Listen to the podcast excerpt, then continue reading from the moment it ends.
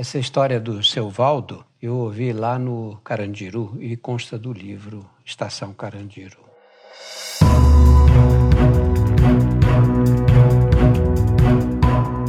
Olá, eu sou Drauzio Varela e aqui você vai ouvir outras histórias.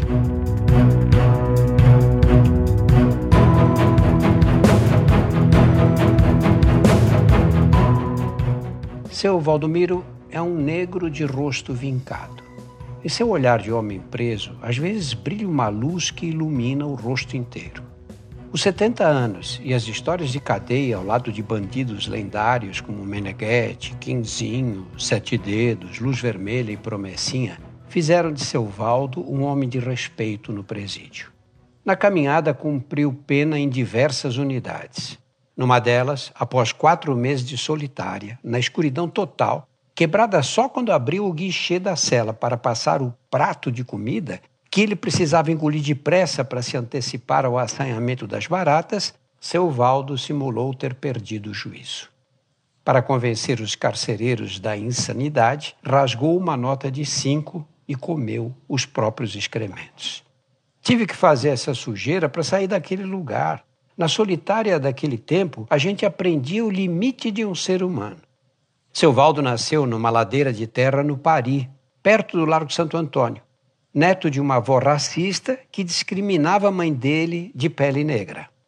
Meu pai, por assim dizer, de mente fraca nas influências, se largou e eu fiquei ao Léo Dará, com a mãe e duas irmãs pequenas. Naquelas circunstâncias, a mãe juntou os três filhos e voltou para a casa da mãe dela, na Alameda Glete. A acolhida foi calorosa. A minha avó materna, que justamente tinha um puteiro, recebeu nós de braços abertos. A casa dessa avó, na zona do Baixo Meretrício de São Paulo, era um predinho de três andares no qual trabalhavam doze mulheres. No fundo ficava a casa deles. Com o dinheiro que a vovó ganhou administrando o puteirinho, nós compramos um parque de diversões e nisso começamos a correr trecho. Seu Valdo era grandão, já tinha 17 anos. Tomava conta do estande de tiro ao alvo e vivia amigado com a Betina, ex-funcionária do predinho da Alameda Glete. Um dia, por traição do destino, o parque pegou fogo e a família voltou para uma pequena chácara da avó previdente perto da represa de Guarapiranga, na periferia de São Paulo. Seu Valdo foi trabalhar como desentupidor de fossa. Levantou uma casinha e levou vida de trabalhador, até que os acontecimentos mudaram o rumo das coisas. Segundo ele, a mulher foi a causa de tudo devido que era muito ciumenta, até dos meus cachorros. Eu adoro cachorro e nem podia tratar deles direito que ela enfesava. Dizia que eu punha mais atenção nos bichos do que propriamente na figura dela. Veja que absurdo, doutor. Um ser humano rivalizado com um animal. O gênio da esposa era um suplício para ele. Ciúmes de outras mulheres, então? Virgem, Deus o livre. Ele dizia. Se ele cumprimentava uma vizinha, ela xingava de mulher da vida em diante. E cada vez que ele se atrasava, eram quatro horas de falatório, no mínimo. O gênio da esposa criava problema com maridos e irmãos das moças ofendidas. Ele só fazia apaziguar, tarefa em glória. Ele disse: Não tem jeito, doutor. Mulher, quando engata no ciúme, é o cão vestido de saia. De noite, o senhor quer dormir para trabalhar cedo e a peste não para. O senhor bebe uma cachaça depois do serviço, chega em casa disfarçando na hortelã, ela fareja o bafo e pronto, já acha que estava com outra, que homem tudo não vale nada. E vai o filho de Deus provar que não. Um dia, mudou-se para a vizinhança uma negra assim descrita por ele. Maravilhosa, doutor. Duas pernas torneadas por Deus e um rebolado de parar a feira. Na rua, quando ela vinha de lá, seu Valdo, discretíssimo, abaixava a cabeça. O comedimento tinha justificativa. Ele dizia: para não atiçar jaguatirica em casa. E também admite para não despertar a ira do marido, afamado como baiano ciumento, criador de vários casos por causa da mulher. Um domingo de sol, seu Valdo, no portão de casa, estreava o primeiro óculos escuros de sua vida quando ela passou requebrante. Distraído, ele nem percebeu que atrás dele, Betina chegou na janela para bater o pano de pó. Pra quê, doutor? A onça invocou que eu estava de olho comprido na mulher do baiano. Deu a volta sorrateira, meiga como quem vai me fazer um carinho, e foi básica. Zap! Agarrou no meu membro. Veja só o desrespeito. Num instante, Betina avaliou a dureza em questão e concluiu que seu Valdo era um ordinário sem vergonha e não valia o feijão que ela enchia na marmita dele. A gritaria atraiu os vizinhos. Seu Valdo não sabia onde esconder a cara. Por fim, convencido da impossibilidade de acalmar a esposa, mandou-se para o botequim, morto de vergonha dos conhecidos.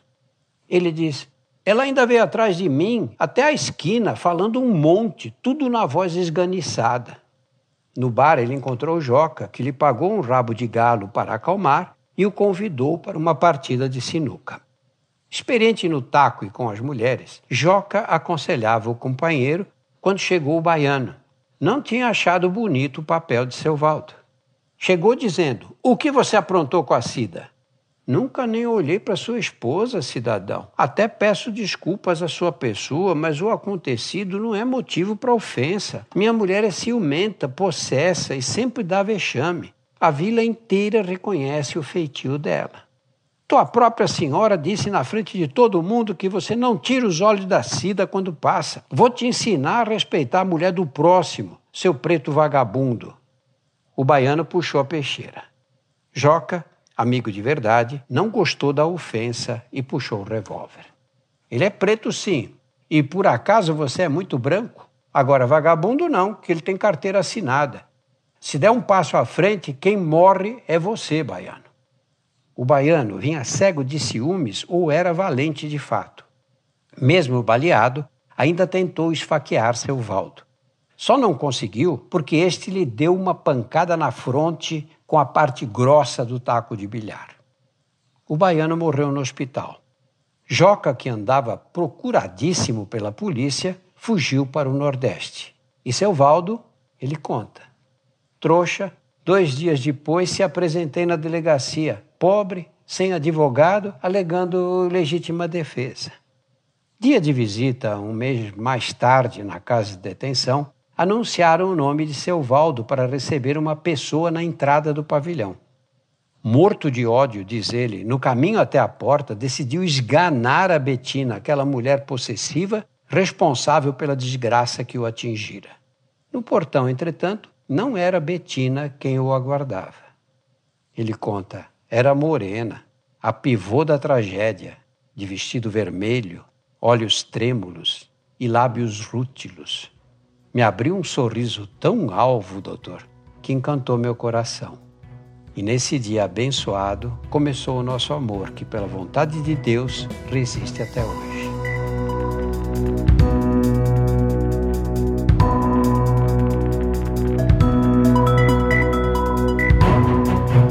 Semanalmente estarei aqui para contar outras histórias. A trilha sonora foi feita pela Insonores e a produção é da Júpiter, conteúdo em movimento.